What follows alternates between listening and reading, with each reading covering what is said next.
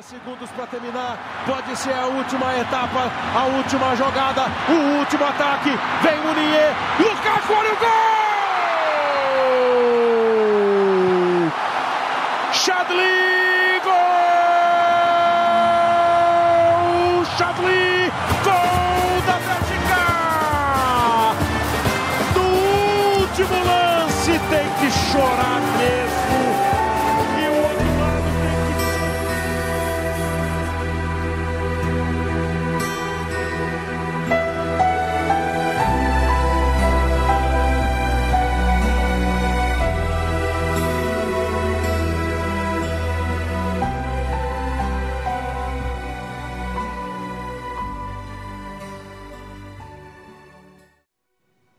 Fala galera ligada no 100 Clubes FC, eu sou o GG e ao som da música triste do Naruto, tá começando mais um episódio do nosso podcast para falar sobre a Copa do Mundo.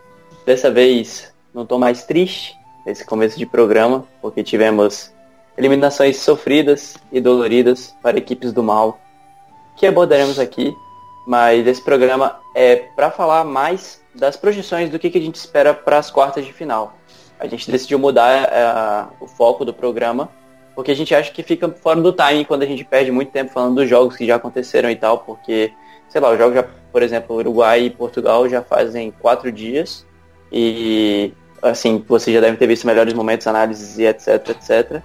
E não seria, seria muito repetitivo se a gente ficasse só falando disso. Então, para mudar, a gente vai fazer mais projeção nesse, nesse episódio aqui, com algumas pinceladas do que rolou nos jogos. Beleza? Mas para falar comigo aqui hoje, temos a bancada de sempre, né? Yuri Laurindo, Opa! Lucas Siciliano Fala. e Vitor Savani. Salve, salve.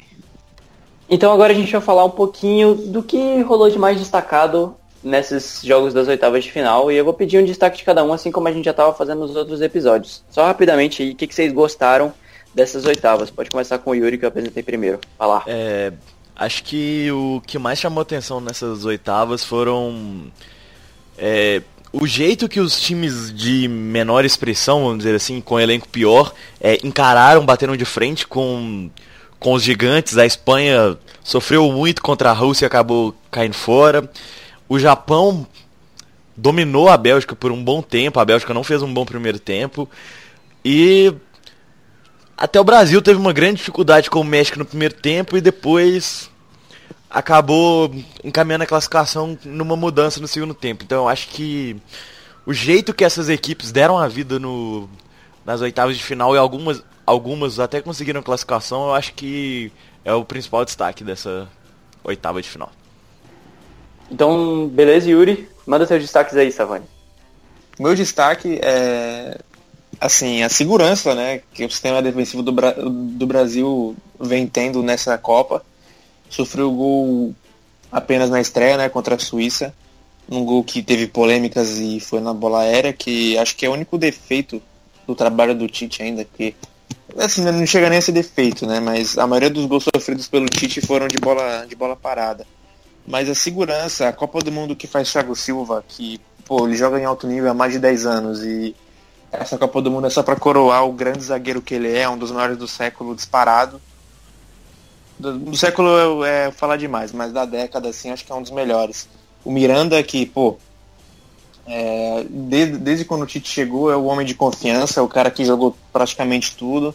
E o, uma boa Copa do Fagner, ele Fagner faz exatamente o que o trouxe para a seleção, o que o trouxe para a Copa, que é essa capacidade defensiva né? Um jogador muito conservador, muito bem, ele cumpre muito bem a função dele tática. E o Felipe Luiz que, pô, substituiu muito bem o Marcelo no jogo. Sofreu um pouquinho lá no começo, mas como toda a seleção, mas acho que ele foi muito bem. E também não podemos deixar de falar do Casemiro, que, pô, esse aí para mim é o melhor volante da Copa agora. O que ele faz, o, a segurança que ele dá, a qualidade na saída de jogo, a, na construção, é algo que chama muita atenção, porque é exatamente o que ele faz no Real Madrid. Ele é o mesmo jogador, ele joga muito bem na construção e desarmar também. É, é com ele mesmo, é especialista, e infelizmente vai ficar de fora do jogo contra a Bélgica, né? Vai ser um desfalque aí importantíssimo pro Brasil. Isso. Manda o teu destaque aí, Lucas. É, então, meu destaque vai, vai muito da, da dificuldade dos times em propor jogo, né? Principalmente nessa, nessa fase de oitavas, né? A gente teve oito jogos de todos o, o, os times que mais tiveram posse de bola, nenhum deles ganharam o jogo. Ou foi pros pênaltis, e aí ganhou ou não, né? Porque também não interfere em nada isso. Ou perdeu logo depois porque tá tendo uma dificuldade imensa. A gente viu, é, por exemplo, a Argentina teve muita dificuldade para para achar espaço na defesa da França, muito porque também o time da, do São Paulo é Amazonas, né? É, Espanha, acho que é o principal destaque nesse, nesse quesito, que, pô, ficou o jogo inteiro tocando, se não me engano, foi mais de mil passes é, durante o jogo inteiro, e mesmo assim não conseguiu furar a defesa da Rússia, conseguiu furar uma vez com um pênalti, né? É, e acho que é muito por esse destaque, entendeu? Então, e foi, e foi, e foi que a gente falou no último podcast, né? Que faltou para a Espanha na Copa inteira a objetividade. E Isso. É, contra a Rússia foi uma coisa A Bélgica também, também teve muito problema nisso no primeiro tempo. Eu, eu gosto de falar disso porque depois da época do grande sucesso assim que o Guardiola teve no Barcelona, criou-se uma ilusão de que ter a posse de bola era sinônimo de jogar bem. E, e, tipo, não é assim. Não existe um jeito certo de jogar bola. Se você joga com a, com a posse de bola, você tem que saber também variar o, o seu jogo. Né? Não adianta só ficar tocando a bola de lado e isso não significa que você criar chances assim. E mostra também que esse não é o jeito certo de se jogar bola. Não existe jeito certo. Depende muito dos seus jogadores, depende muito do que você entende de futebol. E depois de a gente ver Espanha e Rússia, porra, isso ficou ainda mais claro. Foi, foi não que... mais claro. O é, pro... pois é, e tipo, eu vi a... Ah, pode falar, pode falar. O próprio Guardiola fala muito disso, né? No, no livro dele, o que o Marti Peranu escreveu, no Guardiola Confidencial no 1 e no 2, ele ele fala muito dessa ideia do Guardiola de, de jogar futebol, que na verdade muita gente confunde que ele prega a posse de bola, mas na verdade não é bem isso. Ele, ele trabalha muito com a infiltração e com as características dos jogadores. É, ele mesmo falou que quando ele chegou na Alemanha ele não ia abandonar o jeito maluco de, da, dos alemães jogarem para para é, é, utilizar a posse de bola do jeito que ele utilizava no Barcelona, até porque não é uma cultura do jeito que ele do, do mesmo jeito que ele utilizava, não era a mesma cultura. E o Guardiola fala muito disso, que confundem um pouco o que ele, ele colocou em prática no Barcelona com o que fazem. É, e a Espanha é o maior exemplo disso. Não é, não tem nenhum fruto da, daquela geração criada pelo Guardiola ali. Não tem nada a ver com aquele time da base do Real Madrid, do, da base do Barcelona de 2010, porque o estilo de jogo é totalmente diferente. Hoje a Espanha simplesmente fica com a bola. Na época a Espanha ficava com a bola e criava espaços. É, é, é. uma forma totalmente diferente de jogar. É exatamente isso. E, e, é bem diferente também do time que o Lopetegui colocou antes. É muito diferente. O time do Lopetegui fazia muitos gols. Conseguia achar espaço para jogar. Tudo bem que jogava numa, numa competição mais fraca, né? Eliminatórias. É, Eurocopa depois jogou, jogou antes também, mas a gente não viu nada disso. No, eu acho que foi um pouquinho só quando jogou contra Portugal, que conseguiu fazer três gols lá mas também porque Portugal deixou muito espaço. É, mas, cara, é bizarro. E também, além disso, da, da, da, da, da dificuldade para criar, a Espanha deixou muito espaço na defesa. Isso a gente vai falar depois, quando a gente for comentar os jogos. Isso aí. É, e agora, pô, só para dar meu destaque e, e, puxando por isso, por, por esse lado assim da, de compensar o futebol também, eu queria dar meu destaque pro Oscar Tabares, porque assim, uma das virtudes que, que eu vejo assim no treinador é você saber utilizar os seus jogadores da melhor forma possível e, pô, o cara é um maestro, velho. Tipo, o jeito que o Uruguai joga perfeito pro esquema dele, perfeito pros jogadores que ele tem. Tem ali dois atacantes que, pô, a galera até de um tempo, de um tempo pra cá veio falando assim, não, não tem como mais você usar dois atacantes, uh, dois camisas nove juntos, né? Sim. Isso aí meio que ficou em desuso. E, pô, o cara tem dois puta camisa nove, então pra que você não vai usar esses caras? Você tem que achar um jeito deles encaixarem. E o time do cara, pô, encaixa perfeitamente isso e você vê um gol como aquele primeiro gol do Uruguai, Porra, o cruzamento que o Soares deu pro Cavani foi brincadeira. E, tipo, são caras que têm muita qualidade que jogando junto eles pô, fazem estrago. Principalmente com a, com a defesa pô, que eles têm também, que é Godin e, e Jimenez, que é uma brincadeira aquela defesa, né? E... Acho que em dupla, assim, né? Acho que pô, é, não, não, não, é, não, é, não é exagero falar que ele é uma das melhores duplas de zaga do mundo, né? Não, Só ver a Copa que eles já, estão fazendo já vem com o entrosamento da, da Atlético de Madrid, Madrid também. Aí já vai pra Copa com isso, é eles protegem muito bem as duas áreas, cara. Eles têm dois atacantes e dois zagueiros muito bons. Então, isso destoa bastante mesmo. E os volantes também, né? Os, os volantes que tem... também vem ascensão agora, agora também. Eu São acho uma geração muito boa, inclusive. Eu acho que é interessante a gente falar do Tabares porque acho que na, na primeira fase ele foi um pouco temoso, vamos dizer assim. Conservador. É, ele não, ele não botou o que ele tinha Nos de dois melhor. primeiros jogos, né? É, ele não colocou o que ele tinha de melhor em campo nos dois primeiros jogos.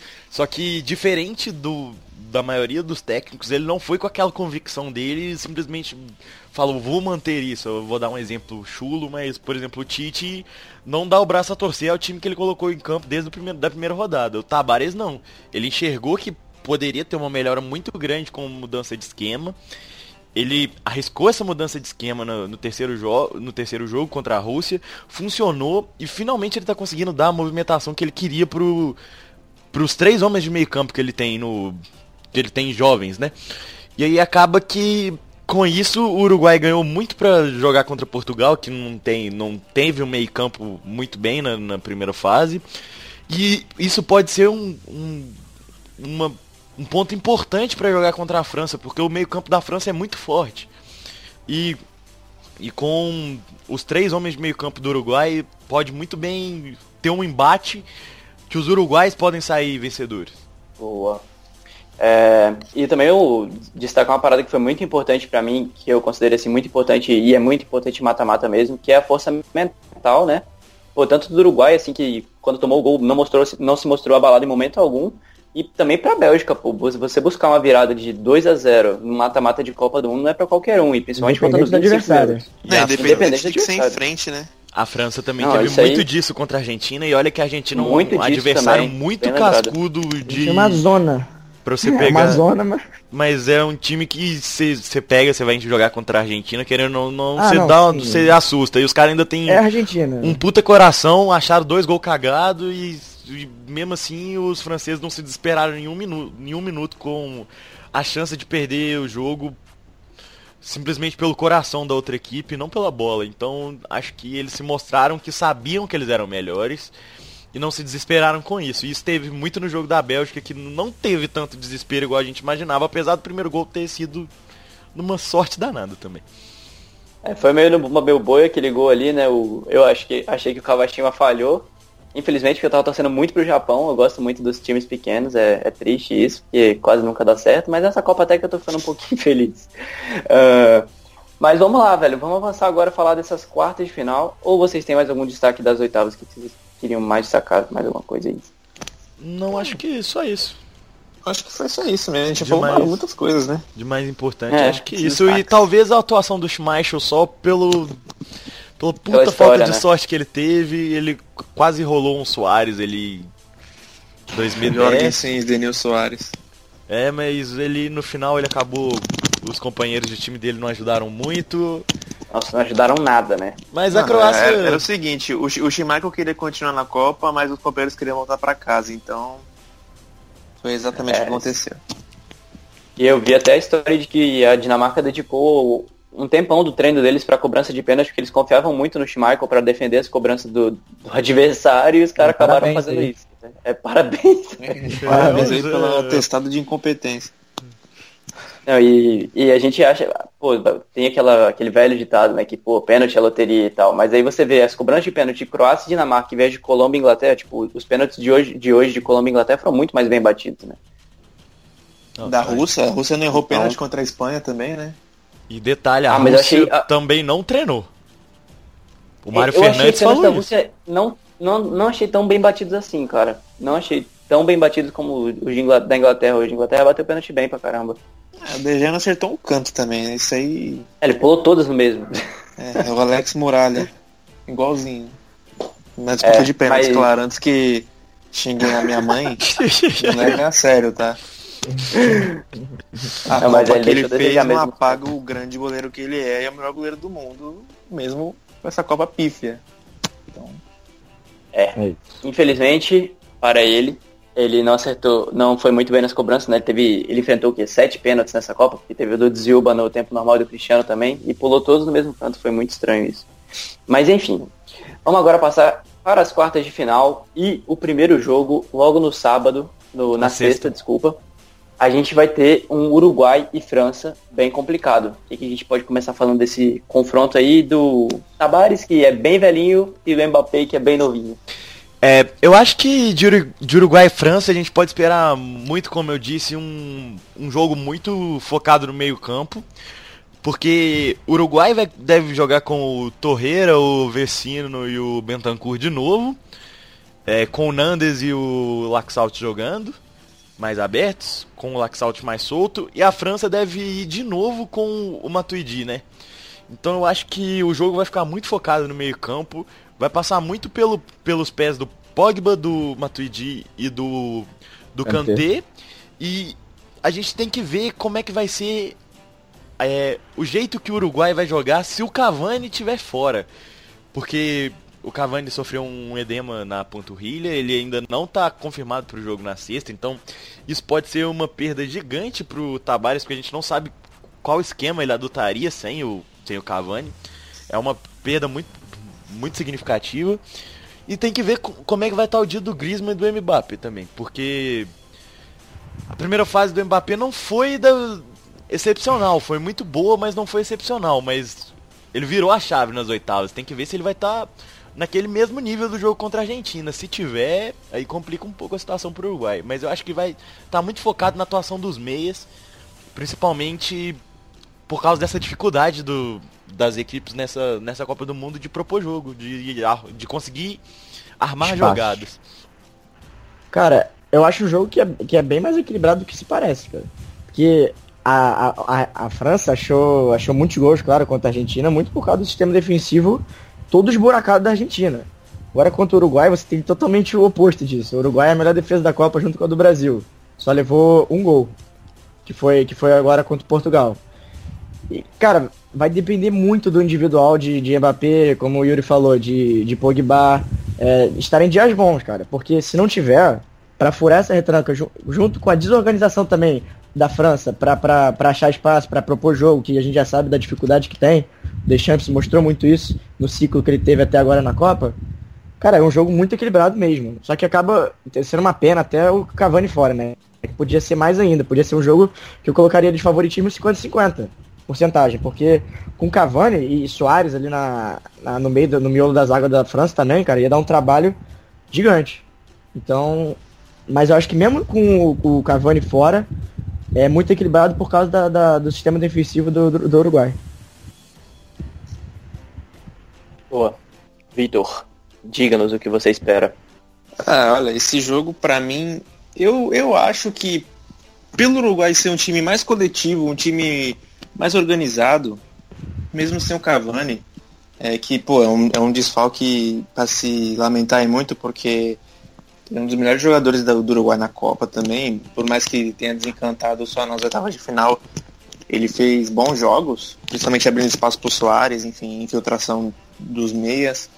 Eu acho que o, o que pesa nisso aí, além das individualidades da França, acho que é a falta da organização que sobra para o Uruguai, entendeu? É, por exemplo, você pega uma situação de jogo que tá 1x0 pro Uruguai. O que, que a França vai fazer? Vai jogar bola na área. Igual Portugal fez o segundo tempo inteiro, quando o Uruguai fez, ficou à frente. Então acho que, diferentemente do, da França, o Uruguai sabe o que fazer, tem uma estratégia traçada. É, a França depende muito de que, que nem falaram, que nem o Lucas e o Yuri falaram. É, o individual tem que estar em dia. Se o Pogba tiver um bom dia, se o Griezmann tiver um bom dia, se o Mbappé tiver um bom dia, a França tem chance de desbancar. Mas e se não tiver? O jogo acaba? É isso que eu, que eu penso. Então acho que o Uruguai é, é, é um pouco favorito, não é muito favorito, mas acho que por, pelo coletivo ser mais bem executado, ser o coletivo melhor, eu acho que ele sai na frente no, no duelo. Boa. É, na minha opinião, tipo, eu gosto muito do, do Uruguai, gosto muito do Tavares, como falei no começo.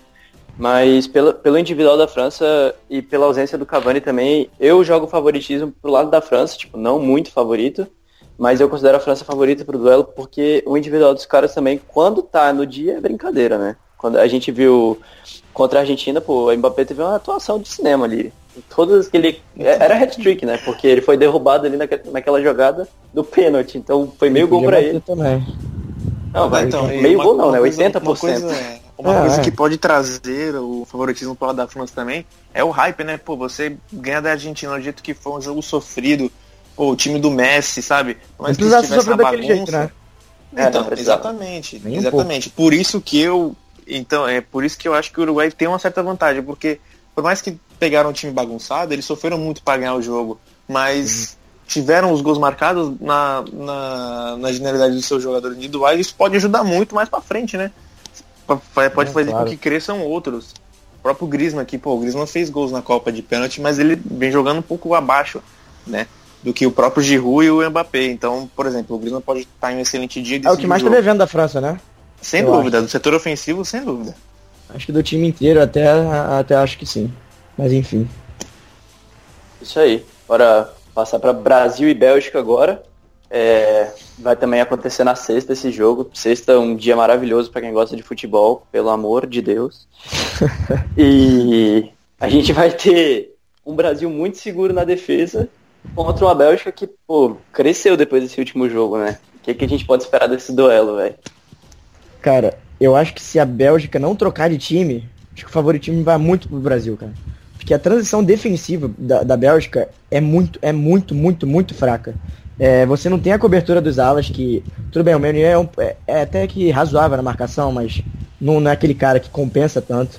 É, Carrasco, nem se fala, o cara era meia ponta, não, não, não dá para jogar de ala, não, ele se arrasta ali, não consegue jogar mesmo. E, cara, os dois volantes, assim, entre aspas, seria De Bruyne e Witzel. Mas, cara, De Bruyne não tem nenhuma obrigação defensiva no City e não tem essa característica. É, é muito difícil você ver ele, ele dando bote. Você vê ele fazendo saída de jogo muitas vezes, mas da, da bote ali, ajudar na marcação é muito difícil. O Witzel, tudo bem, é um cara mais defensivo, mas também não é nenhum primor, não é nenhum Casemiro, não é nenhum Kanté, não é nenhum desses caras assim, destruidor de jogada. Então, cara, eu vejo a Bélgica se mudar o time, aí sim o jogo fica muito equilibrado. Colocar ali um Fellaini, colocar ou Dembélé, que vai ter força física ali no meio, vai soltar o De Bruyne, aí você vai ter o ataque da Bélgica. A criatividade do De Bruyne, a visão de jogo dele, a leitura de jogo dele, vai ter o, o um contra um do Hazard, que pô, é sensacional, e ele vai jogar ali marcado Fagner. contra o Fagner, que sofreu no começo do jogo contra o México. E você vai ter só, só o Lukaku, que é, cara, tá fazendo uma Copa excepcional contra a. O Japão não fez gol, mas, cara, se é, ele não tá ali no terceiro gol. Terceiro gol né? Ele não, não tem gol. Que ele, ele puxa a marcação pro, pro Meunier passar e depois dá o corta-luz pro, pro Chad fazer o gol. Então, é, você tem um, a, a, o poder de finalização dele, a força física, e eu me preocupo um pouco com, com o Miranda ali contra o Lukaku. Com o Thiago Silva nem tanto, mas com o Miranda me preocupa, preocupa um, pouco. Sim, na minha opinião, o que a gente pode esperar desse jogo? O que o Brasil tem que fazer pra. pra, pô, aniquilar a Bélgica. Cara, é explorar a transição defensiva. Como o Lucas falou, a Bélgica é muito exposta nos contra-ataques. Por, por, esse, por esse motivo, não tem jogadores que tenham características defensivas sem ser os seus zagueiros e o Meunier, porque assim, o Witzel não, não é um jogador de marcação, é um jogador construtor. O De Bruyne, pô, o De Bruyne ali é um desperdício, sabe? O Carrasco não está, não está bem e nunca foi um marcador na vida. Então, pô, por exemplo, se o Tite colocar o Coutinho, o Neymar, o Douglas Costa, que pode jogar, o William, nessa, nessa, nessa transição, nas entrelinhas da Bélgica, o Brasil pode ganhar o jogo aí. Então, cara, imagina que... o Paulinho fazendo essa, essa transição ofensiva pro Brasil. Exatamente, imagina o Paulinho fazendo perdido, infiltração, cara. entendeu? É, um, é, uma, é uma arma que o Brasil, com certeza, vai treinar, óbvio. E com certeza a Bélgica vai querer, vai tentar consertar. E Mas passa por isso mesmo que você falou. É, se a Bélgica não mexer no time, vai ser complicado para eles, cara. Vai ser complicado. É. O time ficou muito exposto. Claro que não é, não, não é, não é, não é, não é para colocar atacante, não vai tirar atacante, mas que nem ele falou, pode colocar o Dembélé, o Fellaini, sabe? Eles têm muito bons jogadores, o próprio Tillemans, que é o jovem, tem jogadores que, pô, eles são muito bons na marcação. E isso pode auxiliar a Bélgica, tanto no ataque quanto na defesa. E outra coisa também que muita gente faz, e acho que, pô, isso é um absurdo, né? pô, ficar desdenhando da geração belga, a geração belga, a geração belga. Vocês precisam entender uma coisa. A geração é excelente. O que, o que mata é a falta de organização. Sabe? Eles são jogadores espetaculares. Isso foi mais do que provado no jogo contra o Japão. Foi mais do que provado na fase de grupos que, pô, tudo bem, pegaram times fracos e jogaram com um time reserva na Inglaterra, mas eles ganharam todos. E contra os times fáceis ganharam com tranquilidade. Então eu acho que se você misturar a qualidade de jogadores com a falta de, de, de organização, você acaba cometendo um grande equívoco, né? E acaba desmerecendo os grandes jogadores que a Bélgica tem. Não é à toa que eles conseguiram grandes resultados na, nas eliminatórias, enfim. Claro que falta uma competição para eles se afirmarem de vez. Mas acho que, pô, pela parte dos jogadores está sendo muito bem executado. E acho que o, Brasil, o brasileiro tem que parar de desdenhar disso e prestar mais atenção no, que, no, tudo, no tudo que envolve, né? No todo, em geral. Cara, eu vi um tweet sensacional, é, que re reflete tudo isso. Ele o cara falou assim, eu esqueci o nome de quem falou, mas enfim. Ele fala assim, tem um motivo para a Bélgica ser chamada de ótima geração em vez de ser ótima seleção. Então é, é, basicamente isso, cara. A geração é ótima.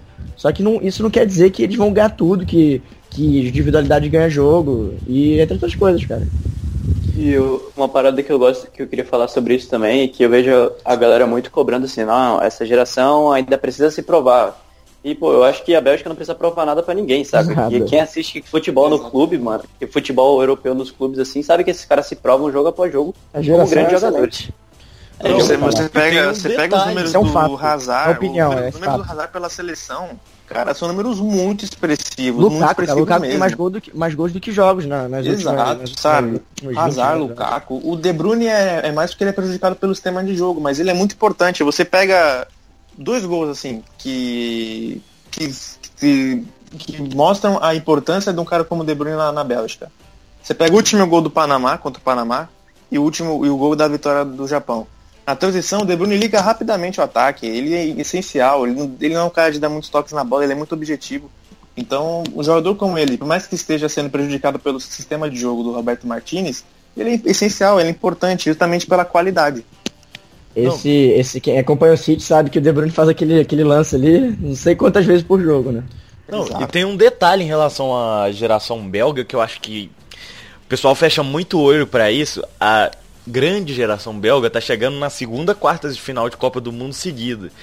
A título de comparação, a grande geração de 2006 com o quadrado mágico, Kaká, Ronaldinho Gaúcho, Ronaldo e Adriano, chegou na, nas quartas de final duas vezes da Copa do Mundo.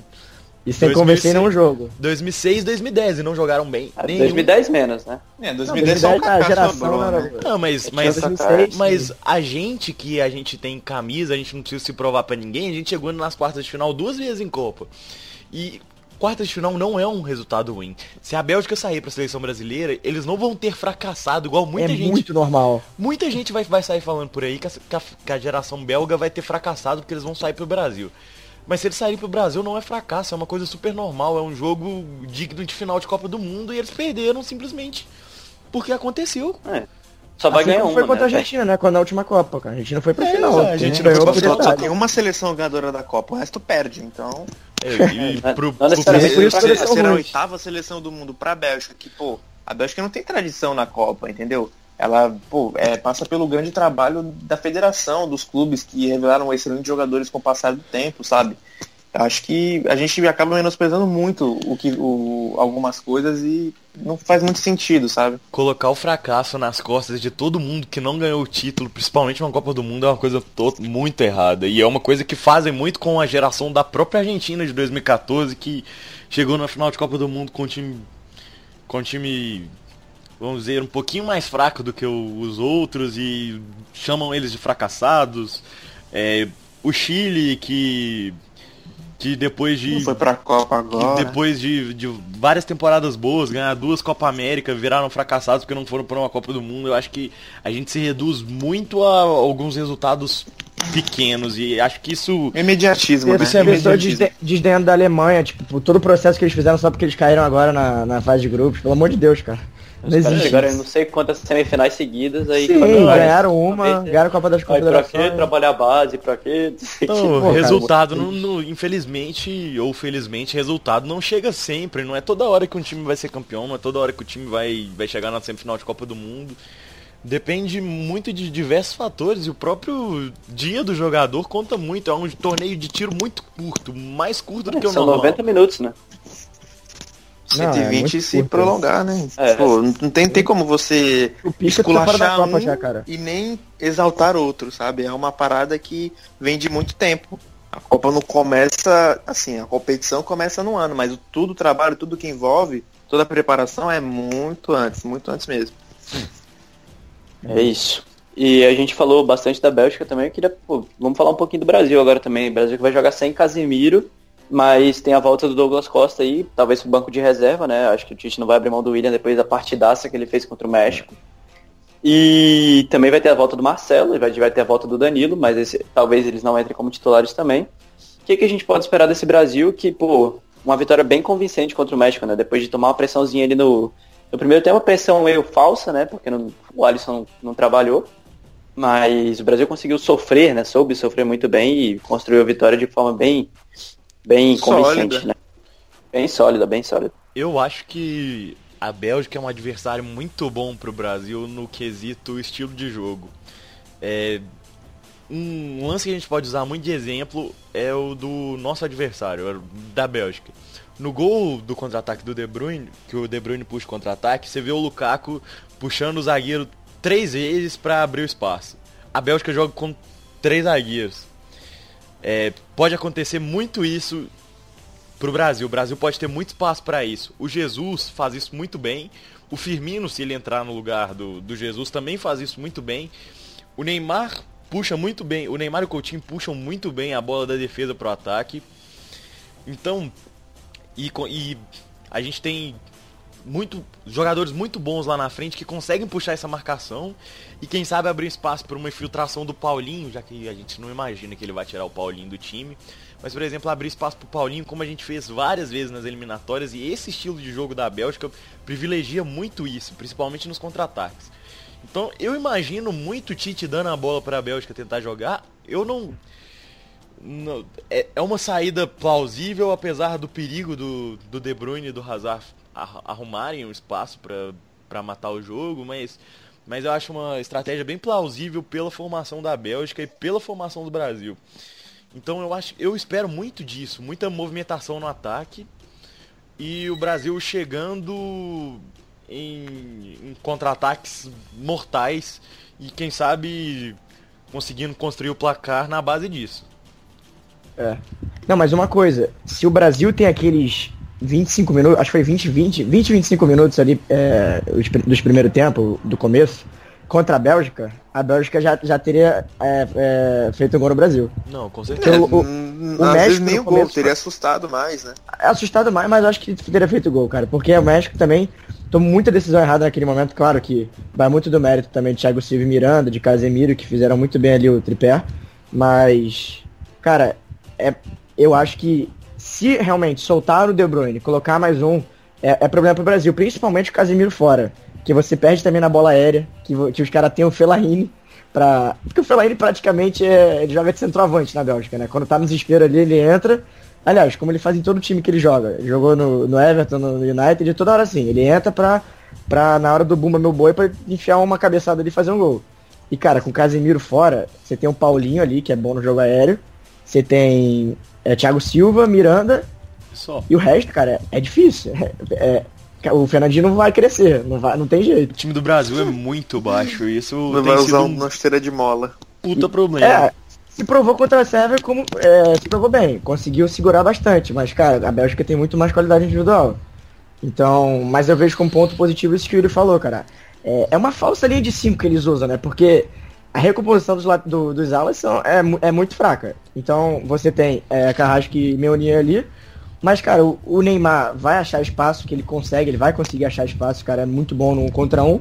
E o Willian, depois dessa partida, jogando na do. na do. do Carrasco, cara. Carrasco, pô, vai, vai, realmente vai, é muito bom pro Brasil. Por isso que eu acho que o, é muito difícil do, do Martinez não mexer no esquema. É muito... Eu acho muito que ele vai. É muito, é muito, muito improvável dele, ele, ele muito... não consertar o lado esquerdo da Bélgica. Não, é, é muito provável. Praticamente os dois gols saíram por ali, né? O gol do Haraguchi saiu no buraco que ficou ali. O Vertonghen ficou completamente sozinho. É, outra coisa que eu tinha que falar, a zaga da Bélgica, é, os três zagueiros têm muita qualidade, mas eles são lentos também. É, zagueiro na recuperação ali é difícil. De... Então, pô, com a velocidade de Neymar, a velocidade de Jesus, de Paulinho, de, de William, é, é, isso é um problemaço para eles. Mas. E o que a gente fala muito do ataque do Brasil ser manco pro lado esquerdo, a defesa da Bélgica é muito manca pro lado direito. Pro lado direito. direito. Porque é. o Carrasco não recompõe. É, esquerdo, é, é, tá certo isso. É mais ou menos e o. Talvez seja. O que a gente tem no ataque, eles têm na defesa. E assim, na minha, na minha opinião, acho que a Bélgica tem muito mais motivos para se preocupar do que o Brasil tem. Ah, com certeza. Porque, pô, o jogo, o jogo do Brasil muito sólido. O Brasil tomou um gol e de bola parada. A Bélgica sofreu muitos gols. tomou dois gols do, da Tunísia, tomou dois gols do Japão, que quase custou eliminação, sabe? É, sofreu um pouquinho aí, principalmente nessa, nessa fase de transição, porque os alas não são, é, principalmente o Carrasco, não são bons na recomposição, a zaga é lenta, é, eles não têm um jogador de que saiba que tenha como característica principal a marcação na primeira e na segunda linha. Então isso prejudica muito. E tenho certeza que eles devem estar tá arrumando uma forma de tentar aniquilar o Brasil. O Brasil não, o Brasil está na dele. É claro que tem muitas, muitas coisas para estudar da Bélgica, e com certeza uma, uma delas é a deficiência deles na recomposição. Mas eu acho que o Brasil é favorito no duelo, porque tem um jogo mais sólido, um jogo mais consolidado. É, eu acho que isso é. Tem, tem um jogo muito mais equilibrado também. Você vê isso pelos números. Ó. O Brasil tem sete gols marcados na Copa e um sofrido. É, é, um número considerável de gols marcados, bem ali na média. E, pô, é uma, é uma defesa quase impecável. Se não fosse aquela, aquele gol lá, que tem um lance duvidoso, de fato, mas tudo bem, vamos relevar. É, é uma falha ali e pronto. O Alisson não fez. Cara, é bizarro, mas o Alisson ainda não fez uma defesa na Copa, difícil. Não foi testado na Copa. Foi só intervenção, é só uma. Segura a bola. Cara, é, só, é nenhuma Sai defesa. Socando. Agora, a Bélgica tem. Foi 5 contra. Contra o Panamá, né? Ou 5 contra a Tunísia? Não, foi 5x2 5 contra a Tunísia. Tunísia e 3x0 no Panamá. Isso, 8 gols e 11 agora. 11, 11 marcados e 4 e 4 sofridos, é isso? 4 sofridos. Então, você vê, você vê pelos números que é um time que faz muito gol, mas também leva, porque é bem que a gente falou, a defesa é, é, é o que mais preocupa para eles. Eu, eu considero o Brasil. A dos gols sofridos foi na fase de transição e também erros individuais. Não, problema como a gente coletivo. fala que é. como, como a gente fala que né, não, é, não é só o individual positivo, o individual negativo acaba comprometendo muito. Né? Eu, eu considero o Brasil favorito muito também pela regularidade, né? Desde que o Tite chegou, o time do Brasil quase não deu brecha para os adversários. Eu não sei agora quantos gols o time do Tite sofreu desde que ele assumiu, mas foram muito poucos gols, muito poucos gols. Uma derrota. E, tá, só tem uma derrota e foi com um time meio misto, assim, então. Um amistoso contra a Argentina. De regularidade, assim, o Brasil. O Brasil é perfeito. Não, o Brasil já foi provado, já, já se provou já. A Bélgica ainda não. É exatamente isso. A É geração já, mas a de seleção ainda não. É isso, Seleção como então. um todo, principalmente por parte do técnico, Sim, com tá certeza. devendo um pouquinho. É isso. Eu tô na torcida pelo Brasil, não sei vocês. Acho que todo mundo. Mas vamos lá, vamos passar agora para Rússia e Croácia, eh, pro lado da chave, lá do B da chave, né? E o que, que a gente pode falar desse Módulo amarelo. módulo amarelo e módulo verde.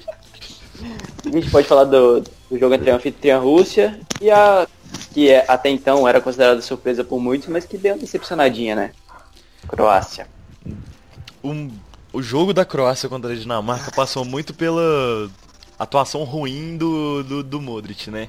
Acho que pela primeira vez na Copa ele realmente destoou muito. No primeiro jogo ele não foi tão bem, mas ele não foi tão mal quanto ele foi contra a Dinamarca, né? Então, a gente já percebeu que o jogo da Croácia passa muito por, i- por ele. E o tanto que o Rakitic ele caiu um pouco de, de rendimento com o Modric jogando mal. Porque o- os dois estão fazendo uma Copa acima da média. Mas parece que o rendimento de um e do outro tá atrelado. Então eu acho que a Rússia vai jogar muito em cima disso. A Rússia tá, já tá no, no céu, né? Chegar nas quartas de final, acho que Qualquer É. coisa é lucro. é o título da, deles. Acho que mas- eles, eles nem esperavam que passariam da Espanha também, nem- né, cara? Nunca. Acho que eles não esperavam nem passar a primeira fase antes da Copa. Eles são muito É, então, ainda mais, ainda mais pelo, pelo, pela preparação, cara. Eles perderam muitos jogos, jogaram nem um terço do que fizeram na Copa. Eles não tinham nem ganhado no ano ainda, velho. Exato. É, eu vejo a Rússia com condição de passar da Croácia, cara. Assim, se conseguisse defender bem como fez com a Espanha, se der a bola pra, pra Croácia, e a Croácia também, como o Yuri falou, não tiver um dia muito inspirado dos, dos seus meio campos, ah, eu vejo a Rússia com condição de passar, é, sei lá, uma bola al- alta pro Dziuba, ou sei lá, um chute do Xerichev, que a gente já viu acontecer nessa Copa. Individualidade do Golovin, que vem fazendo uma Copa muito boa. Muito boa também. Revelação, pra muitos aí, a revelação da Copa, né? Sim, é. ele, ele, ele cavou a, vaga na Premier League na Copa, né? Eu acho que ele já estava cotado para ir para Juventus, mas depois que depois da Copa dele, um tanto de gente já correu atrás e parece que o Chelsea vai anunciar ele a qualquer momento, né? Eu acho que isso não vai ser revelação. Eu não sei até que ponto vai a revelação não, porque o Mbappé também pode estar nesse bolo aí, mas eu não sei se ah, pode não, ser considerado ou não. É, é, aí é difícil é para ele, coitado, mas né? Pro mundo acaba é. que... que... Não, é. Que o Mbappé ele foi revelado mesmo assim na, na Champions não, League é, de 2016 Quem acompanha sabe né? do Mbappé, cara, mas Copa tem dessas, né? Eu vim mais pra uma grata surpresa, né? É, é mais surpreendente assim do que o Mbappé. O Mbappé a gente já espera dele, o Golovin, assim, eu não acompanho o campeonato russo, não, então não conhecia ele. É. É, ele, é... ele, ele, sempre foi uma das, tratado como uma grande promessa russa, mas pô, faltava uma competição pela seleção para ele se afirmar, né? Porque o campeonato russo é um pouco escondido e todo mundo sabe disso. Pô, essa Copa dele aí, com certeza ele vai ter um contratozinho legal aí, vai defender um grande time depois da Copa, sem dúvida alguma. É o melhor jogador da Rússia. É isso aí. E. Pode falar, pode e falar. A, e a Rússia, ela se fecha muito bem, cara. Eu acho que a Croácia pode, pode ter um problemão aí também. Que eles fecham em linha de 5. E pra Croácia achar espaço ali, o Modric, é exatamente o que ele falou. O Modric e o Rakitic tem que estar em, dia, em dia muito bom. Talvez é o cara. O. Pô, como é que é o nome do técnico da Croácia? Ele é sabe? Dalit. Acho Enfim, que é Dalit, o nome dele. Ele, ele coloca até o Kovacic ali no lugar do Brozovic para até conseguir ter um pouquinho mais de criatividade ali no meio. para conseguir furar essa retranca, porque Contra o jogo. Lembra aquele jogo contra o Brasil, no amistoso, que foi, que foi 3x0 Brasil, uhum. mas no primeiro tempo a Rússia se fechou muito bem. O Brasil acabou achando um gol e depois desandou mesmo. Mas ele se, ele se fecha muito bem contra, contra a Espanha, a gente viu isso. A Espanha não achou espaço. Eu, claro, é demérito também da Espanha, mas é, é um mérito gigantesco para a Rússia, cara. Conseguiu manter ali certinho. Aliás, Copa gigantesca do Mário Fernandes, é um dos melhores laterais da Copa. Também. Ele é o melhor lateral a... da Copa. Disparado. É, hum, não, não sei. Parado também. não sei, mas é, é com certeza tá entre ali top 3, top 5, cara, tá muito bem. Então, para eles acharem espaço ali, pro, pra Croácia achar espaço, principalmente com as, com as decisões erradas que o Perisic teve no último jogo, vai ser complicado. vai depender muito do, do meio campo da Croácia, que tem muita qualidade. É isso. Favoritismo pra qual ah, lado? Croácia. Eu coloco um pouquinho pra Croácia, mas decepcionou com a Dinamarca. Croácia. É, Croácia também. Pelo... 4x0 então. Pela. Pelo. Pelo que pode apresentar, a Croácia tem uma distância absurda do time da. Valores individuais não tem comparação. É, não cara. tem nem como comparar, mas acho que depois do jogo contra a Dinamarca a gente não consegue colocar a Croácia como favorita de nada mais. Vocês me desculpam, mas. Mas eu acho que vai depender é, muito do dia deles mesmo, que eles se mostraram muito. Muito de lua nesse jogo contra a Dinamarca. Para falar a verdade, a Croácia só fez um grande jogo mesmo contra, contra a, Argentina. a, Argentina. que, pelo amor de Deus. Catado, né? Contra aquele, aquela, aquele. Não sei o que falar, o que, que é aquilo ali. Mas foi só isso. Da Argentina. E contra a Nigéria não teve uma atuação de galo, longe disso. E contra a Islândia, é, ganhou o jogo, claro, mas, pô, a Islândia, coitada, cara. A gente já falou aqui sobre a Islândia, né? Então, não convenceu até agora, mas se for pegar por valores individuais, é claro que a Croácia fica com favoritismo. É isso, foi o que a gente falou no último também, né? Tipo, colocar é. a Croácia mais pelos resultados do que por atuação mesmo, como a sensação da Copa, né? Isso, isso, exatamente. Mas vamos lá. Croácia como favorita para chegar na semifinal e para enfrentar o vencedor entre Inglaterra e Suécia. Suécia e Inglaterra. É, também hum. chegaram ali, é né? um joguinho. É. Pode falar. É. É. Suécia e Inglaterra. Olha. Cara, é, é difícil saber quem vai ficar com a bola nesse jogo. Acho que o Exato. campo vai ficar com a bola ali. Os dois times são alérgicos à proposta. Eu acho que o vai apitar. O vai apitar, ninguém vai tocar a bola ali pra ficar com ela. Que, cara, Se tiver coragem, pega a bola e é isso ah, aí. Claro que a Inglaterra, por causa do, Inglaterra vai da, individual, vai, vai ter que propor o jogo. Mas também não é nenhum primor, cara, fazendo isso. É, mas o, o negócio da Inglaterra é que vem fazendo diferença nessa Copa, pelo amor de Deus, a bola alta do Maguire é uma coisa Nossa, ridícula. Esse cara ganha todas por cima. Todas, Não, Kane, Maguire, Stones, Henderson. É muito cara alto e, e que tem impulsão, cara. É, então é um ponto forte, mas a Suécia é muito alta também. É, são dois, dois times muito, muito atléticos, né, cara? Tem uma das maiores médias, se não estou enganado, da, da, de altura da Copa. E foi exatamente isso aí, cara. O Maguire, cara, assim, eu sou suspeito para falar dele porque eu falo um tempão já. Desde a temporada que ele defendia o City, que o City foi rebaixado e, e ele foi pro Leicester nessa última temporada, cara, o principal, a principal virtude dele, acho que o que até levou ele a ser titular, assim, é a, a capacidade dele no jogo aéreo. Ele é muito bom no jogo aéreo. Dificilmente você, tu vê ele perder uma disputa de cabeça, perder alguma, alguma jogada aérea, sabe? Ele é muito bom nisso. Uhum. E isso prova, é, tá sendo provado mais uma vez na Copa. Não, e fala também sobre a Copa que tá fazendo o Harry Kane, cara. Sério, ele já, já, a gente já postava nossas fichas nele, mas, cara, correspondeu e expectativas, pra não né? falar mais, né? Mais ainda, porque. Superou, Acho que ele chegou a superar. Chegou a Espera muito dele. Cara, seis gols, pô, é, é trabalho, de sem, trabalho sem bola, com bola dele, segurando ali, é, abrindo espaço, deixando os seus companheiros na cara do gol. Então, cara, sério, Copa excepcional dele, excepcional mesmo. Ele é craque. Caraca, pra mim o melhor centroavante do mundo hoje é ele. Também concordo com você. Então, o Trippier É. também vai fazendo uma boa Copa, é muito bom, muito bem nos cruzamentos. Se não me engano, é o lateral que tem maior porcentagem. Por isso eu não coloquei o Mário Fernandes como disparado. Eu acho que ele, Mário Fernandes, o. Cara, o Fagner tá indo muito bem, a- a- apesar, tirando aqueles minutos ali contra o, contra o México. Os primeiros minutos contra o México deixaram a desejar, Foi mas depois ele bem, equilibrou foi bastante. muito bem na Copa, tá? Mas mais defensivamente, né? Lucas Hernandes do. do... Tá- Ah não, é o Pavari que é o direito, deixa. É, o eu confundi tudo aqui agora. Não, o Pavard Mas, faz uma boa Copa também. Ah, mas faz uma boa acho Copa, tá. que o Tripper tá. Acho que o Tripper era Tripper tá ao um lado da. Advíncula o- os dois os dois melhores laterais da Copa, até na minha opinião. Ele, mas o cruzamento pra dele é ter sido eliminado e pela Verdade. boa partida que o Tripper fez novamente hoje, acho que, pô, ele é o melhor, o melhor lateral da Copa sim. É, eu vou falar Fala, um pouquinho de- um- de uma coisa meio diferenciada do que vocês estão falando. Vocês estão falando muito da Inglaterra como. Acaba que a gente pensa na Inglaterra como um time que tem mais qualidade que a Suécia. Mas eu acho que a gente devia falar um pouco do- da Copa do Mundo que a Suécia faz. Ela é muito diferente no que a gente pensa que eles, ta- eles estiveram quase fora da- das oitavas, né? É, eles se viram praticamente Sim. eliminados, eles venceram o México com autoridade. Só que o que pouca gente tem falado, a Suécia não perdeu hum, nenhum jogo normal, vamos dizer assim. O jogo que eles perderam contra a Alemanha, eles jogaram bem, mais da metade do jogo, depois acabou faltando um pouquinho de malícia pra eles. É, eles são a, a principal definição do que é saber sofrer. Eu acho que desde o desde as eliminatórias é, contra a Holanda, contra a Itália, eles demonstraram muito isso. O jogo coletivo defensivo deles é muito bom. É, eles fecham muito bem os espaços, eles dão poucas chances. É, a Itália no jogo das eliminatórias, mesmo com o Jorginho um dia super inspirado, o Jorginho jogou muito. Ele não, ele- a, a Itália não conseguiu achar nenhum espaço contra a Suécia. Não teve grandes chances.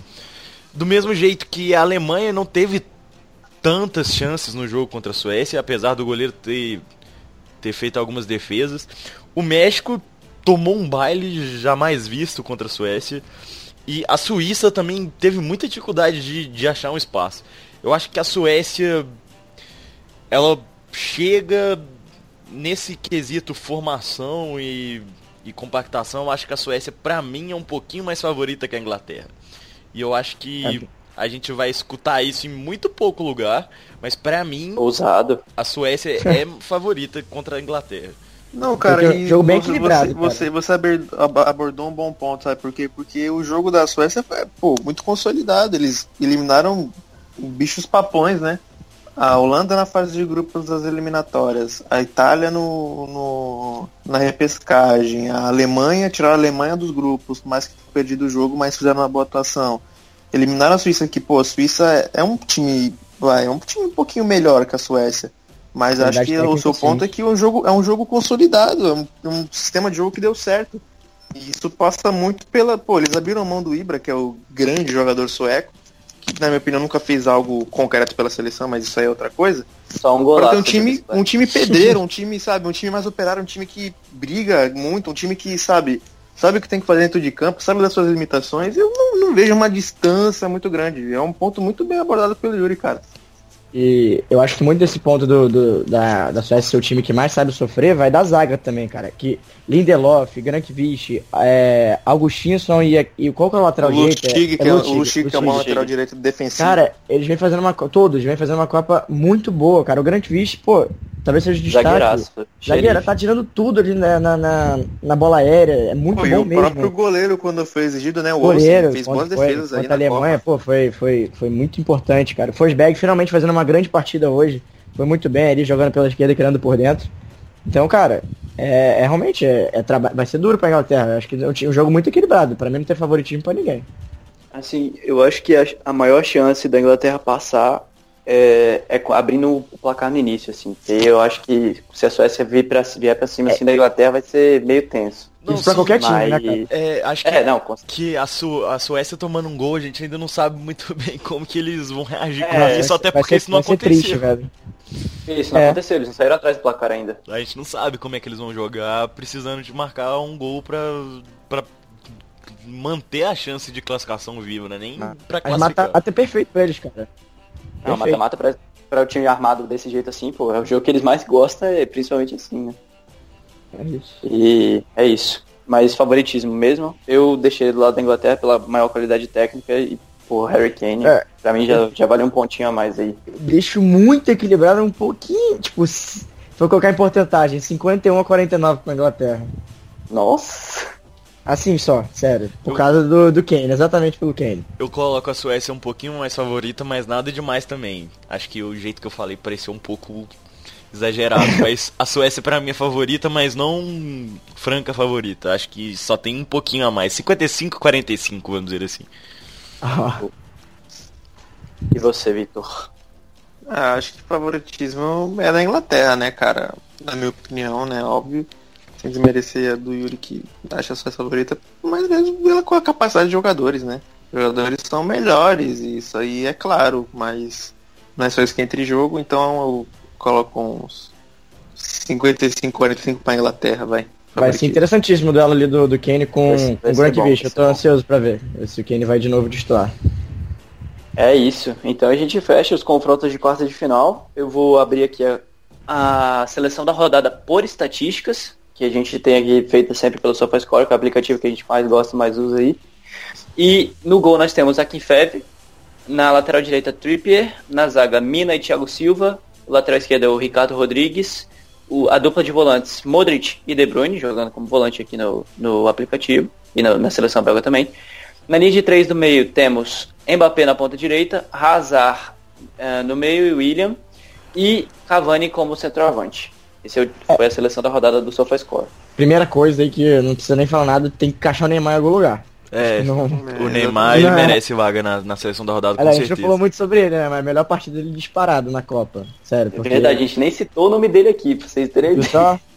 Porque aí a gente o nego fica falando só, ah, só fala do Neymar quando ele tá, quando ele tá mal, quando ele tá. Só fala do Neymar quando ele pinta o cabelo, né? É Não, mas pelo complicado. amor de Deus, quando ele cara. joga bem, Mas ele, quando ele- joga bem, tentam, tentam caçar coisa no pisão que ele tomou do cara. É Mano, sempre assim, e ele cara. foi, ele foi muito decisivo. Porque a jogada que ele faz pro primeiro gol, clareando Pô, ele e toca dando e de calcanhar a- pro ele- William. ele puxou seis ele caras toca a com- bola É ataca puro o excesso de craque aquilo, cara. Não, ele Puro puxou seis, ele cara. puxou seis caras com, com uma puxada pro meio. Eu fiquei de cara com aquilo. Nunca Depois ele vai no lugar exatamente onde vai tomar a bola, cara. Ele e o William ali, pô, sem, compa- sem condições. Os dois foram muito bem. Hazard eu acho É que foi bem isso. também. Muito bem com o jogo contra, contra o Japão. Cara, o De Bruyne é difícil, né? Se colocar ali também. Eu não sei. Deixa eu É, tentar pensar Ah, aqui um ali de assim, volante. a minha, a minha seleção, não sei, não sei se vocês Ah, vão o querer Pogba falar de foi, bem vocês, contra, mas- foi bem contra a, a Então, Argentina. mais no então, segundo tempo, cara. Eu, eu, o eu colocaria tempo assim, eu colocaria assim, pra mim o goleiro... Torreira, cara. Torreira foi muito bem contra o Torreira foi- o foi goleiro, genial, pra mim o goleiro, o goleiro, por mais que o México tenha perdido, tem que ser o Show, né, cara? Pô, ele fez cara. no jogo. O goleiro o Ferro pegou- danado, cara. Ele é Eu muito colocaria bom o na Copa. Schmeichel. Parece que Também. poderia Também, ser é o. Schmeichel também. Tem é vários, boa. né? Mas Vários. eu colocaria o Ochoa por, por ele ser um cara emblemático em Copa, assim. Na lateral Porque- direita, quem, quem, quem o só faz colocou aí? eu acho que. Trippier. né, O Trip- Foi o Trippier, é, o Trippier eu não, não, não, não, não que discordo não. não, concordo. Pavard. A zaga Thiago Talvez Silva Mário. Fernandes, cara. Mário Fernandes talvez É, tenha jogado melhor que ele. Fernandes não. ou o É verdade. também. Ah, o Pavard É também. verdade. Cara, a zaga é Thiago Silva e-. Thiago Silva Mina, e Thiago. Silva e Mina. Essa aí, eu- essa aí eu não discordo não. Foram Cara, essenciais. acho, eu acho que não fosse só aquele errinho, cara, do Godinho na marcação do, do gol do Pepe. eu Acho que tinha que ser os dois, cara. Tanto desse, desse, desse- dessa partida quanto da Copa. É, a zaga tá da Copa também. Partida Godinho excepcional. É, A sim. Copa é excepcional. Esquerda, É, acho como que um todo, sim. Na esquerda, eles Felipe colocaram Luiz um- foi muito bem. Felipe Luiz Eles é melhor. o o Ricardo Rodrigues, né? opinião. Felipe Ricardo Luiz. Rodrigues. Também. Felipe Luiz também, Felipe Luiz fez uma boa partida. Fez um o baita jogo. Laxalt se jogou o- por ali. É, né? o Laxalt Laxalt O também. Laxalt foi muito O bem no jogo, lateral da cara. Colômbia esquerdo, eu sempre esqueço o nome dele, como é que é o nome Mojica também, também, muito verdade, bom, muito bem jogou hoje, muito muito bem. bem hoje. cara. Pô, ele, ele era o reserva, né, cara? Porque o Fabra, que ia ser o titular, rompeu o ligamento do joelho. E ele ia ser arriscado a nem ser chamado pra Copa e Muito não bem só chamado representado. como titular e, pô, muito bem, jogando muito bem. Mano, tem, Agora tem na Modric ali volância, no, eu na volância? Yuri. Não, tem é, o Modric, pra tem o mim Modric. é- Pra mim é Pô, Torreira Modric e não, Pogba. pra mim não. Pra mim é Torreira e Pogba. Pogba É um também. dos dois, é. Pode ser Torreira. Olha, Pô, Ca- Casemiro também, cara. Casemiro sempre bem, né? Porque faltou um amarelo, cara. Se ele não tomou amarelo ali, seria perfeito, mas tomou. Mas. Até fiquei triste essa hora. Pô, o Pô, Torreira acho, acabou- acho, o acho, Torreira acho com o que o Cristiano Torreira Ronaldo, não cara. poderia ficar de fora, Que o cara. Torreira Não, fez com o Cristiano Ronaldo Desde que ele assumiu a titularidade da menos de 70. volância, cara, ele jogou, ele, ele é muito bom jogador, ele é muito bom jogador e todo mundo vai ter oportunidade de vê-lo em uma liga maior, né, que ele foi pro Arsenal, Pô, Arsenal. E, Por pô, 26 milhões de libras só. uma barganha danada e é um baita no volante, cara. um baita Cara, ele tem uns 60, acho que tem uns 68, 67, cara. E o cara pegou só, só o Cristiano Ronaldo. E, cara, ele, ele ganhava Ele ali no, no pé de ferro, né? cara. Pô, é bizarro, cara. O cara Sério. deu, acho que deu uns três Acho carrinhos de cabeça na Copa já. Ele, Ele é maluco, esse cara. É, cara. Maluco. Ele é uruguaio, cara. O uruguaio, pô, é personificado dele. O Bentancur também foi bem. Que é. sim. Ambos melhores que o Modric, né? Por favor. Não, com É, certeza. sim, Modric jogou mal, não jogou bem. Foi a pior partida dele. É na por causa de. A estatística mesmo às vezes tá acaba ali. mascarando um pouco. O próprio De Bruyne, pô, De Bruyne. De Bruyne não é nem volante, né? Ele não jogou muito bem também, não. Não achei. Não, E é sempre bom a gente lembrar que, pô, estatística não é nada, não é, É, análise, né? É um auxílio só. Então, a gente muitas vezes vai discordar das estatísticas, muitas mesmo.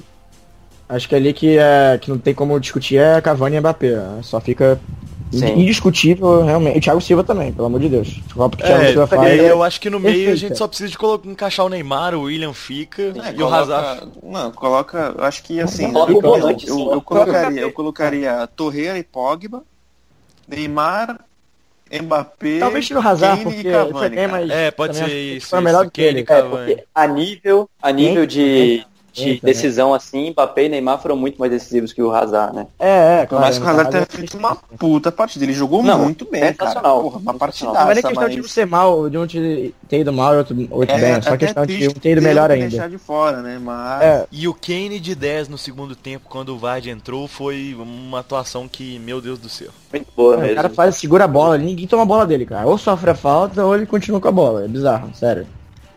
Ah, é muito e- técnico pra um centroavante alto, né? Muito. É algo que, pô, a gente dificilmente vê hoje em dia. É, a gente tem o Lewandowski, assim, dessa característica, né? E É, mas fez é pra Copa Boa. Né? Na Copa não, Boa, a seleção também dele não característica ajudou. mesmo. Pô, Mas- e sobre o Mbappé também, eu gostaria de falar um pouquinho sobre ele, cara. Pô, que, que personalidade, né? Cara, o moleque tem demais, 19 gigante. anos. Ah, pegou a camisa 10 da França, que, pô, quem era o camisa 10 da França? Era o Zidane. Apenas o Zidane. Um dos heróis do único título mundial da França. Uma personalidade Do ano que absurda. você Ele, nasceu. Exatamente. Acho que pô, foi um ano maravilhoso para a França, né? Foi campeão do mundo, nasceu Mbappé e hoje ele pode, depois de 20 anos, quem sabe, né? Quem sou eu para duvidar? Mas, cara, esse, esse moleque é diferenciado. Ele surgiu pro mundo com 17 anos. Jogando, foi um dos melhores jogadores do Mônaco naquela temporada que o Mônaco despontou como uma das melhores surpresas da Europa. É, ele Na chegou a ser convocado na. Champions. Pô, ele começou a ser convocado pela França tal, logo assumiu a titularidade. Quando não pôde jogar, fez uma falta absurda pra França. E, cara, e de- desculpem aí a- o, o termo de comparação, mas ele lembra, lembra, lembra muito o Ronaldo Fenômeno. Ele lembra muito no início ali, né? Da carreira, Ah, da arrancada que dá, dá. capacidade de explosão, a, É é, muito a qualidade muito de chute com as duas pernas, sabe? Ele lembra muito o Ronaldo, mas pela explosão mesmo, Cara, pela, eu acho que pela precisa- velocidade. Nem precisa desculpar muito comparar o Ronaldo, porque, cara, quem que fazia isso quando tem 17, 19 anos, Com jogando 19 na Copa anos, entendeu? É A nessa verdade- eu tô a no ver- auge de um. A verdade é que o Ronaldo não proporção. fez isso, o Neymar não fez isso. Eu acho que se Não. a gente botar, acho Não. que dá Pelé um Só o fez Pelé, né? A O última Pelé- pessoa que fez isso foi o Pelé. Só o Pelé. E, cara, não é nem emocionar aqui nem nada, mas é porque, pô, cara, isso aí é. não, de e deixando claro que a gente não tá comparando o melhor de um com o melhor de outro. Tá falando, pô, nessa idade, a, a, a capacidade de decidir um jogo, a capacidade de ser um cara decisivo com 19 anos, cara, Realmente só o 19 Pelé anos. fez isso. Só o Pelé fez isso. Pelé. Pô, É, pé. cara, capaz de drible, explo- explosão, finalização, cara. É, ele tem, cara, ele tem 19 anos, é difícil ver o que ele pode melhorar, cara. Pô, É, o cara, segundo gol tem nenhum- dele, cara. A, a- a- mano, a tomada de decisão Tomada dele de rápida, decisão é cortando pra boa, esquerda cara. em velocidade, chutando pro gol. Cara, isso lembrou muito o Ronaldo, cara. Muito Cara, Ronaldo. ele, ele só vai melhorar novo. o que já tem o que já tem de ótimo, porque realmente se você pegar um ponto fraco dele é difícil você achar. Sério, é Se quase melhorar, impossível. piora. O, o, o- o que mais me espanta é a, a maturidade dele, né, cara? Ele. Meu, Tudo, ele é cabeça. Não, é, sem Não, pressão, cara. Te- teve uma discussão meio boba no Twitter, vamos dizer assim, porque falaram muito de que, ah, o Neymar colocou uma Libertadores debaixo do braço com 19 anos, 20 anos. E o Mbappé tá fazendo isso na Copa do Mundo. Tem diferença. Por aí já tem diferença. Só que falam Não, vi gente muito- comparando com o Jesus também, cara. Não. Coitado do Jesus, pô, não tem É, comparação. O. Mbappé é um fenômeno, pô. O Mbappé é um fenômeno. É, grande, é o grande, o- acho que o maior defeito das pessoas na hora de debater uma coisa é comparar um com o outro, né? Comparar, é. pode Acho que- um acho o que outro, pra- pra- O Jesus é, é um, é um atacante mais de lado, o Mbappé é um cara mais finalizador, sabe? Não, de questão É, de potencial. exemplo, o Jesus, assim, o Jesus entrega mais comparar. taticamente que o Mbappé, mas é, tecnicamente o Mbappé é um jogador muito melhor que o Jesus. Não, entendeu? eu Pô, o Neymar, o Neymar com 19 anos, são coisas completamente diferentes, Eu cara. acho que você O comparar Neymar com Jesus 19 o anos não Mbappé tinha a maturidade do que É a o que tinha Mbappé, você comparar entendeu? o. Deixa eu pensar. É o. A comparação com alguém aí da base, o Michael Leite com o. com o Neymar. É tipo isso. Meu O Deus. próprio Gabigol na base, o Gabigol na base era um absurdo, O cara. que que foi Ele isso? não vingou no futebol. Vai, mano, mas a, Que a que é título de isso aqui? comparação é mesmo. É porque, tipo, o Mbappé é cara de. Ah, de, tá, não, entendi. de disputar a bola de ouro e o, e o Jesus não vai Jesus disputar é uma um bola de ouro. bom jogador da Europa, vai chegar cara. nem perto. É, pô, comparar não dá. é o cara. Michael Leite com eu o Neymar. Michael Leite mais rápido que o Mbappé. Com certeza. Olha, eu acho, eu acho No quesito que. é- arrebentar a pau perna ali. também. Rapaz, os dois, ali nos, nos 100 Mano, metros rasos é Parabéns, você, des- cara. você desceu muito nível, cara. Parabéns aí. É, a O gente tava em Mbappé, a gente veio parar em Foi pra Michael chegar em Leite. Michael Ah, Leite, o Michael cara. Leite era foda. Ele tá, Não, ele mas tá no Santa enfim, Cruz. acho Não, que ele tá no já Figueirense. mudando o assunto, vai. Ele tá no Figueirense, pô. né, velho? Ah, sei lá onde ele tava, cara. Ele fez gol no Curitiba outro dia, mano. Nossa, Curitiba também. Bom, é, acho que, pô, acho que o principal das pessoas é comparar um com o outro, né? Que você acaba entrando no mérito que não tem nada a ver comparar um jogador de características diferentes. Pô, por mais que o Gabriel Jesus e o Mbappé ocupem a mesma posição, entre aspas, né? Porque o Mbappé é um jogador mais de lado, só que, pô, tem a capacidade de finalização melhor que a do Jesus, mas o Jesus é um cara mais tático, você acaba sendo injusto com, do- com- com um dos dois, não, com os dois. Entendeu? Eu acho que as pessoas têm que comparar o que o cara faz, não comparar ele com outra pessoa, entendeu? É isso. Exatamente isso. Pô, agora, tipo, só assim, a gente ficou agora um tempinho falando sobre os melhores da rodada. Eu queria destacar também dois papelões que a gente viu. É, assim, a atuação do Soares com a bola no pé ela foi boa, mas eu acho que ele fez o que a galera reclama muito do que o Neymar faz, que ele simulou demais, cara. Simulou demais. Nossa. E foi, assim, ele simula muito, né? A gente não- conhece o Soares por isso E não, também. e não tem, é, não tem essa desculpinha de, ah, o Neymar tem fama, o Soares tem, acho que é, antes do Neymar o que tinha mais acho fama que o disso. Soares- O Soares chega a ser até, até pior, cara, sério. É Não, porque o Neymar, ele aumenta, é, ele um- aumenta é muito, muito O cabecinha, Neymar velho. aumenta, o Soares que não aumenta toma. o que ele sofre. É, agora o Soares, o que o Maguire fez hoje também, O Henderson. Henderson também, Pô, hoje o foi é Lingard, pô, a é Inglaterra alguma- coisa, o que. E tu, É, e, tu, o- e tu pega o que eles falaram ontem, Né, os o caras tudo esculacharam o Neymar, velho. Ah, o Premier League. fizeram algo pior tudo hoje, legal. foi ridículo, Pô, ridículo. de Deus. É, velho. no dos outros é refresco, né, velho? Tipo, Não, não, pelo amor de É, Deus. não, é, não, é, mano, a Federação Inglesa não é The Football Association. so- é, Neymar- a The Football Association, é The Diving Association, cara. Hoje foi patético o que fizeram. Não, o Neymar, pelo amor de Deus, o Neymar ele sofre uma. O cara chega na maldade no torneio machucado dele, a culpa é dele porque ele rolou, cara. Pelo amor de Deus. Porra. O cara não chegou nem a tomar um cartão amarelo. Entendeu? Não, nem olhou, nem Porra, que fez questão de olhar no vídeo lá, cara. Absurdo. Era pra ter sido expulso, cara. Não, Tudo bem que não era- o é um aumentou o cara que negócio, eu- mas. que eu cara, admiro, cara. Falou que futebol é coisa de homem, que. que. O que, que ele falou mais? Que, que o Neymar. Que no futebol que- não pode permitir uma vergonha dessa. Futebol é, palhaçada. é Transferiu lugar de virilidade. Aonde É, que ele viu? transferiu a Primeiro, responsabilidade. Ele já fez isso várias vezes. E Não, uma que eu me lembro de ter visto foi num jogo que o São Paulo perdeu de 4x0 pro Palmeiras no Allianz Parque, que, pô, o São Paulo tava muito bem no jogo e teve um desequilíbrio emocional absurdo, tomou um gol atrás do outro.